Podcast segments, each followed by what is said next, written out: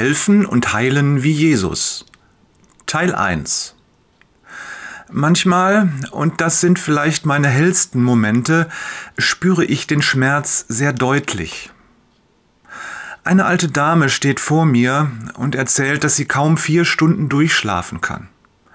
Eine andere leidet ständig unter Schmerzen. Die dritte ist heute das letzte Mal in unserem Hauskreis in der Senioren-WG. Es geht einfach nicht mehr. Morgen wechsle ich ins Altenheim.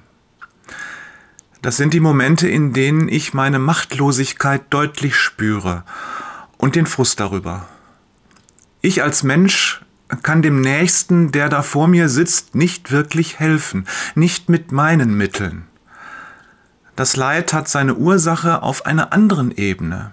Der Kampf und die Angriffe finden auf einer Ebene statt, zu der ich mit menschlichen Mitteln und durch eigene Anstrengung keinen Zugang habe.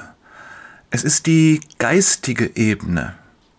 Ich kann nur die Auswirkungen sehen, die Manifestationen, das vielfältige Leid, das sich im Leben zeigt, als Schmerz, Einsamkeit, Verzweiflung oder einer der zahllosen anderen Formen des Unglücks. Und oft bemerke ich nicht einmal das. Und dann sehe ich nur das Verhalten eines Menschen. Weißt du was? Es musste erst der Heilige Geist kommen, bevor ich überhaupt auf den Gedanken kam, welcher Kampf mag dort ablaufen, dass dieser Mensch sich so verhält?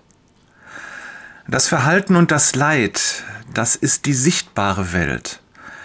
Die Ursachen jedoch liegen in der unsichtbaren Welt. Hier in der geistigen Welt bedrängen uns die Sünde und der Teufel. Hier macht uns unser altes Ich zu schaffen.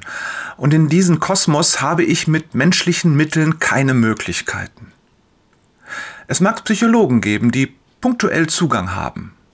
Ich stelle mir das vor, als wenn ein Techniker mit einem Roboterarm in einen Raum greift, in dem er selbst und als Person nicht eine Sekunde überleben könnte.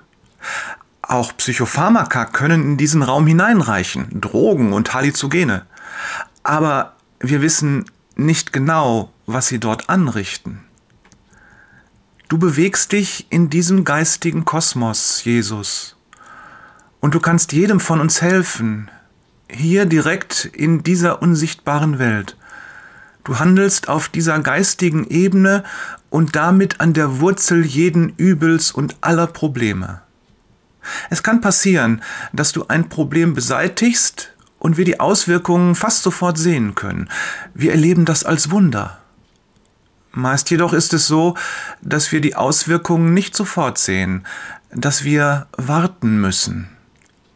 Ich stelle mir das so vor wie einen Efeu, der am Baum hochrankt und ihn zu erwürgen droht. Du schneidest den Efeu ab, dass er stirbt und nicht mehr wirkt. Doch die Blätter sind noch einige Zeit grün. Und wir denken, es passiert nichts. Doch es ist schon passiert. Um auch diese Wunder zu erkennen, dazu muss man dich kennen, Herr. Mich treibt eine Sache um. Vielleicht willst du sie mir beantworten? Verstehe ich dein Wort richtig, dass wir alle deine legitimen Nachfolger, Jesus, in deinen Worten, deiner Kraft und deiner Autorität, in deinem Namen also, auch auf dieser Ebene handeln und damit tatsächlich helfen können? Liebe Grüße von Jörg, helfen, wo es wirklich brennt, Peters und Thorsten. Das Geistliche ist ein weites Land, in dem Jesus der Führer ist, Wader.